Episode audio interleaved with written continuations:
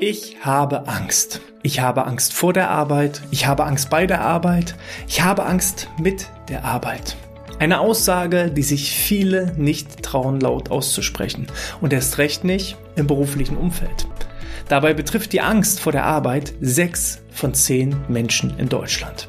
Was man dagegen tun kann, darüber sprechen wir heute im BGM Podcast, der Podcast über betriebliches Gesundheitsmanagement für kleine und mittelständische Unternehmen. Mein Name ist Hannes Schröder. Es gab eine Umfrage und eine Studie von dem Online-Unternehmen Headspace. Headspace ist vielen wahrscheinlich äh, bekannt als Meditations- und Achtsamkeits-App, wo es also darum geht, seine eigene mentale Gesundheit zu stärken. Und das Unternehmen hat in verschiedenen Ländern einmal das Thema psychische Gesundheit, aber auch das Thema Angst und Angstzustände am Arbeitsplatz untersucht. Und die Ergebnisse sind tatsächlich alarmierend, aber auch aus meiner Sicht sensibilisierend und vielleicht auch an der ein oder anderen Stelle enttabuisierend, dass man wirklich sich einfach mal wieder traut, offen und ehrlich über das Thema Angst vor und mit und bei der Arbeit zu sprechen. Wir schauen uns einmal die Studienergebnisse an. Dabei kam nämlich heraus, dass ähm, jeder sechste Deutsche vor seiner Arbeit tatsächlich reelle Angst empfindet. Jeder sechste Deutsche hat permanent und dauerhaft Angst vor seiner Arbeit, vor seinen Arbeitsaufgaben, vor dem Arbeitsplatz, vor seinem Umfeld. Da ist die Angst einfach permanent präsent. Jeder Sechste bedeutet in meinem Fall, ich habe 25 Beschäftigte, dass wenigstens vier oder fünf meiner Arbeitnehmenden von diesem Problem betroffen ist. Und wenn man jetzt nochmal weiterschaut, ähm, äh, denn erstaunlicherweise hat die Umfrage ergeben, dass 59 Prozent der Befragten mindestens einmal pro Woche starke Angstgefühle in Bezug auf den eigenen Job, in Bezug auf die eigenen Arbeitsaufgaben empfindet. Und im internationalen Vergleich landet Deutschland damit sogar laut der Studie vor Ländern wie den USA, Großbritannien und Australien. Jetzt kann man sich natürlich die Frage stellen, was sind denn so die Hauptsorgen? Woran liegt es denn? Und auch dazu hat äh, die Studie einige Fragen gestellt. Ähm, insbesondere sind es die Angst vor noch mehr Verantwortung. Also nicht nur Führungskräfte, sondern auch jeder einzelne Arbeitnehmende sind insbesondere von der Angst, noch mehr Verantwortung übernehmen zu müssen, betroffen. Wir sind ja auch in einer sich ständig verändernden Welt, wo wir einfach mit den Entwicklungen mitgehen müssen, denn wer nicht mit der Zeit geht, geht ganz einfach mit der Zeit. Und so kam es eben heraus, dass ähm, insgesamt 47 Prozent der Befragten angaben, dass eben diese Angst vor noch mehr Verantwortung ähm, sie entsprechend belastet. Fast genauso viele Menschen leiden unter der Unsicherheit, ob sie den Erwartungen von ihrer Position, den Erwartungen von ihrem Vorgesetzten, ob sie diesen überhaupt gewachsen sind.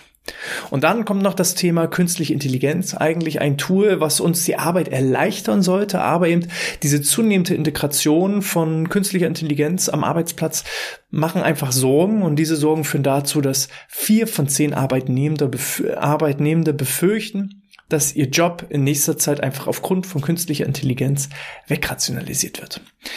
Wenn ich jetzt auf mich selber schaue, ähm, zum aktuellen Zeitpunkt, habe ich Angst, ich würde sagen, nein.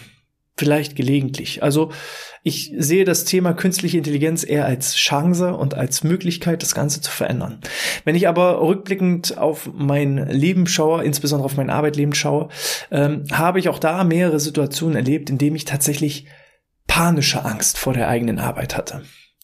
Als ich unmittelbar nach meinem Studium den Berufseinstieg gefunden habe, hatte ich insbesondere die Angst überhaupt erstmal vor der Arbeit an sich.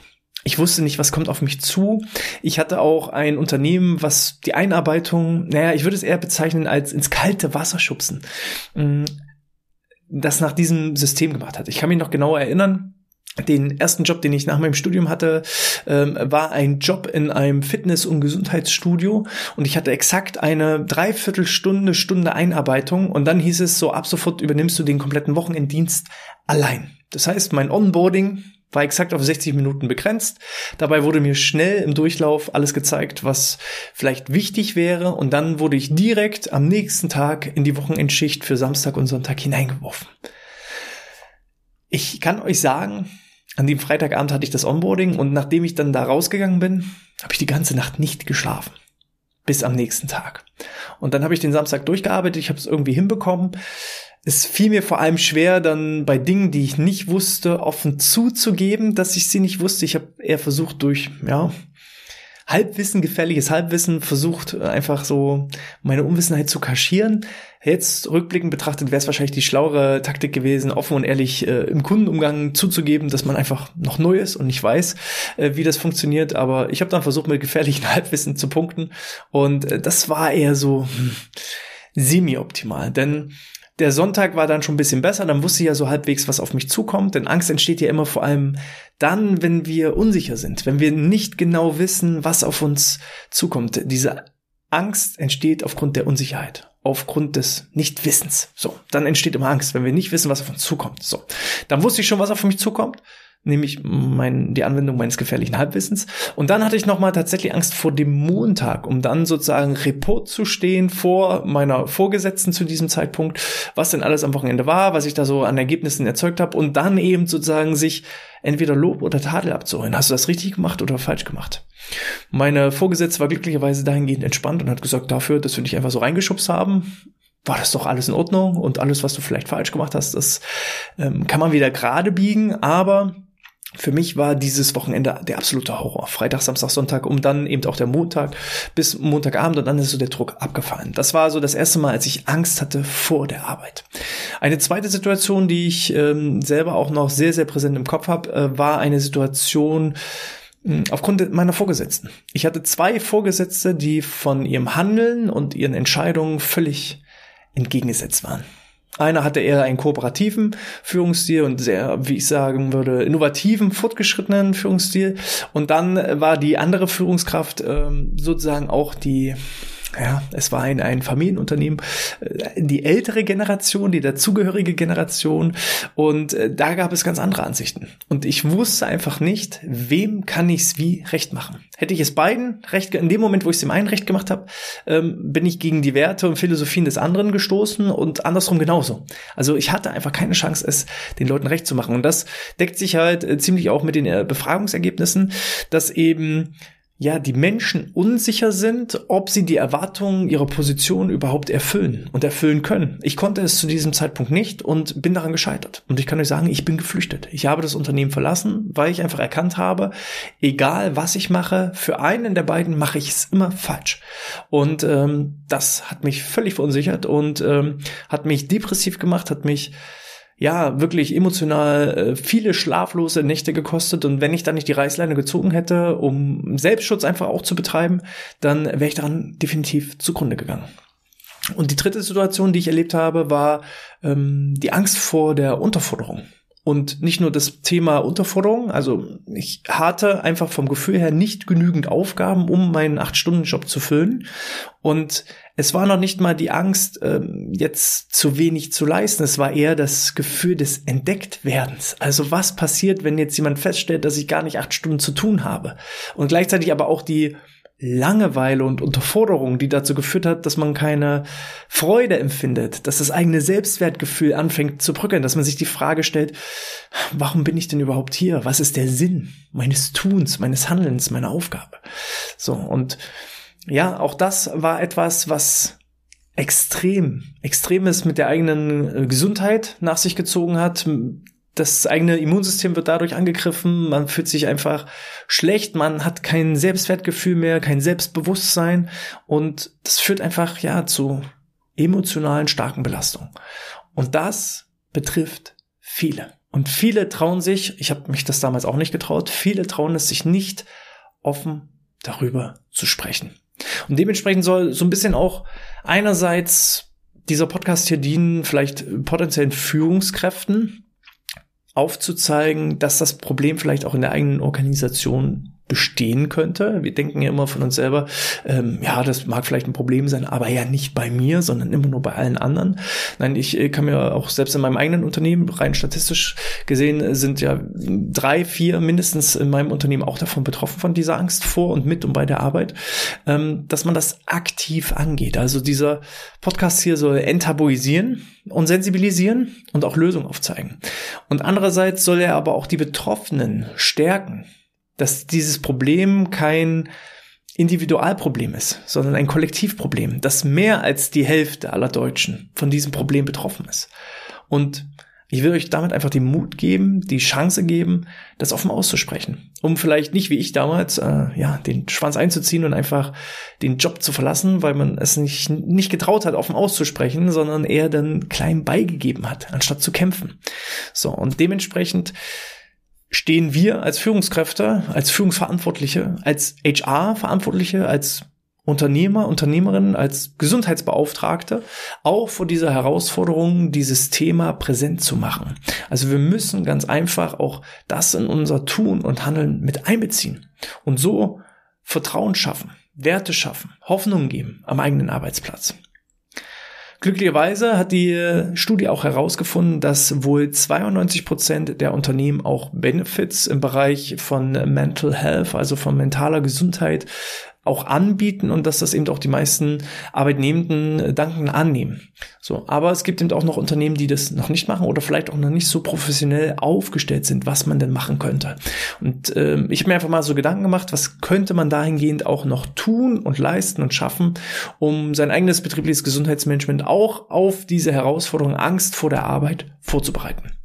Punkt eins ist einfach Entspannungstrainings und ja, doch Entspannungstrainings und dahingehend auch ähm, Stressbewältigungsprogramme anzubieten. Angefangen von eher körperlicher Entspannung in Form von Yoga, Tai Chi, Qigong, bis hin zu eben auch wirklich eher geistigen Entspannungstechniken wie autogenes Training, progressive Muskelentspannung, Atementspannung oder auch Fantasiereisen. Das sind Möglichkeiten, die man einfach am Arbeitsplatz anbieten kann, um erstmal auch diese Angstspirale zu durchbrechen. Wie oft liegen die Personen abends im Bett und haben schon wieder den nächsten Tag in einer, Art Worst-Case-Szenario im Kopf, wo sie immer wieder dieselben Spiralen durchlaufen und in dieser Gedankenspirale festhängen. Und dann bringt es auch nichts, die ganze Nacht darüber nachzudenken, was denn schiefgehen könnte. Nein, wir müssen dann eine Art Gedankenstopptechnik anwenden, um diesen Teufelskreis zu durchbrechen und das funktioniert eben unter anderem auch sehr, sehr gut mit entsprechenden Entspannungsprogrammen. Mit Hilfe einer progressiven Muskelrelaxation beispielsweise, dass man dann den Fokus und die Aufmerksamkeit auf den eigenen Körper lenkt, eine Art Körperreise durchläuft, ähm, sich darauf fokussiert, zum Beispiel eben die Fäuste zu, also die Hände zu Fäusten zu ballen, die Anspannung zu spüren, tief ein- und auszuatmen, anschließend die Anspannung wieder zu lösen, um so eben auch Stück für Stück in die Entspannung hineinzukommen und eher eine Art Ablenkung zu schaffen. Die Teufelsspirale unterbrechen, den Fokus auf andere Dinge, in dem Sinne dann auf die Entspannung und auf den eigenen Körper zu lenken und so vielleicht auch in einen wohltuenden und regenerativen Schlaf hineinzukommen. Denn auch hier haben Statistiken bewiesen, neun von zehn Sorgen und Ängsten und Zweifel, die wir haben, treten niemals ein. So, also lohnt es sich auch nicht, sich sozusagen im Worst-Case-Szenario Gedanken darüber zu machen, sondern eben lieber die Aufmerksamkeit auf die Regeneration und Erholung zu fokussieren. Punkt zwei ist das Thema Kommunikation und Transparenz.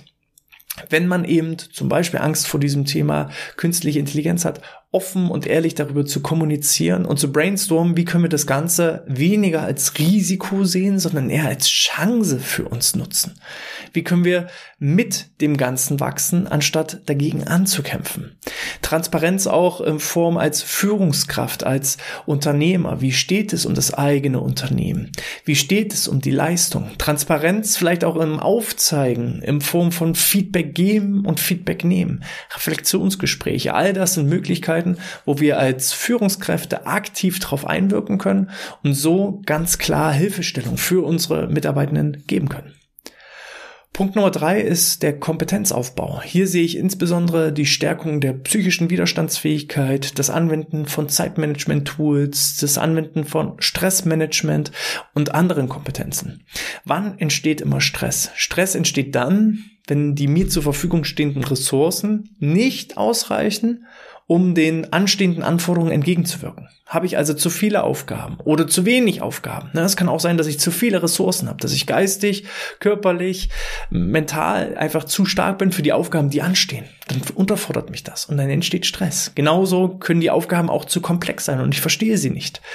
Dann reichen meine entsprechenden Ressourcen nicht aus und es entsteht Stress. Aber wann immer die Anforderungen und Ressourcen im Gleichgewicht sind, dann fühle ich mich wohl. Und dementsprechend geht es insbesondere auch um Kompetenzaufbau. Das heißt, die Stärkung der eigenen psychischen Widerstandsfähigkeit, der Resilienz, den Aufbau von geistigen Ressourcen, dass ich einfach gewisse Aufgaben, die ich vielleicht bisher nicht verstanden habe, besser verstehe, dass ich meine rhetorischen Fähigkeiten, meine Kommunikationsfähigkeiten verstärke, dass ich vielleicht auch meine körperlichen Fähigkeiten anpasse, je körperlich fitter ich bin, umso schneller und produktiver kann ich einfach auch arbeiten. All das ist aus meiner Sicht Kompetenzaufbau.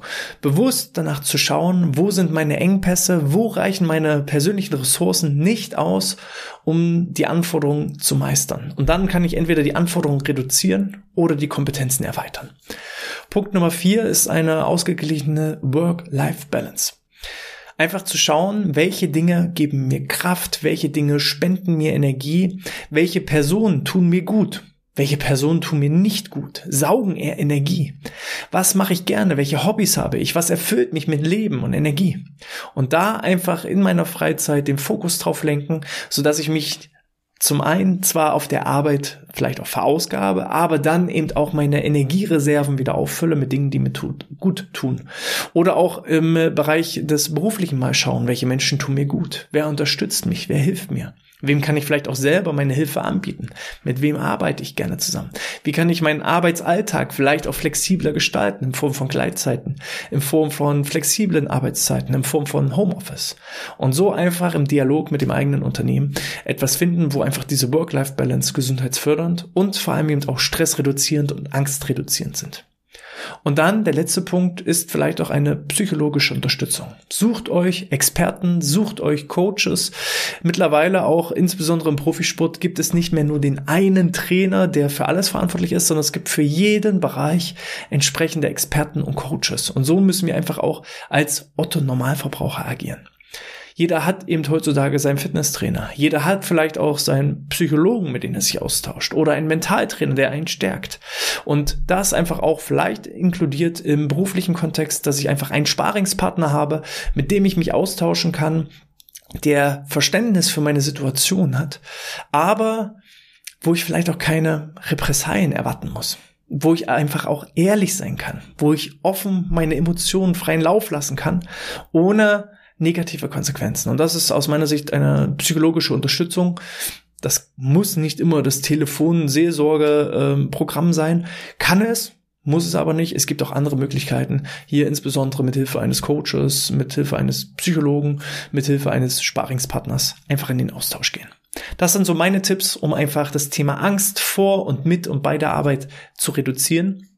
Wie sieht es bei euch aus? Welche weiterführenden Tipps, welche Erfahrungen, welche ja, Stories, Geschichten habt ihr aus eurem eigenen Umfeld? Teilt sie gerne, entweder als Kommentar ähm, unterhalb des Videos oder als 5-Sterne-Bewertung in iTunes oder der Apple Podcast-App. Ich lese entsprechend alle Kommentare und freue mich da auch, entsprechend mit euch das Wissen hier in der Community zu teilen. Wenn ihr wollt, könnt ihr auch gerne meinen Newsletter abonnieren unter bgmpodcast.de slash newsletter und dann erhaltet ihr entsprechende weiterführende Tipps zu diesem Thema in regelmäßigen Abständen. Und dann hören und sehen wir uns auch garantiert beim nächsten Mal wieder. Ich wünsche euch alles Gute, möglichst angstfreie Arbeit, bleibt gesund und sportfrei. Bis zum nächsten Mal. Ciao, ciao.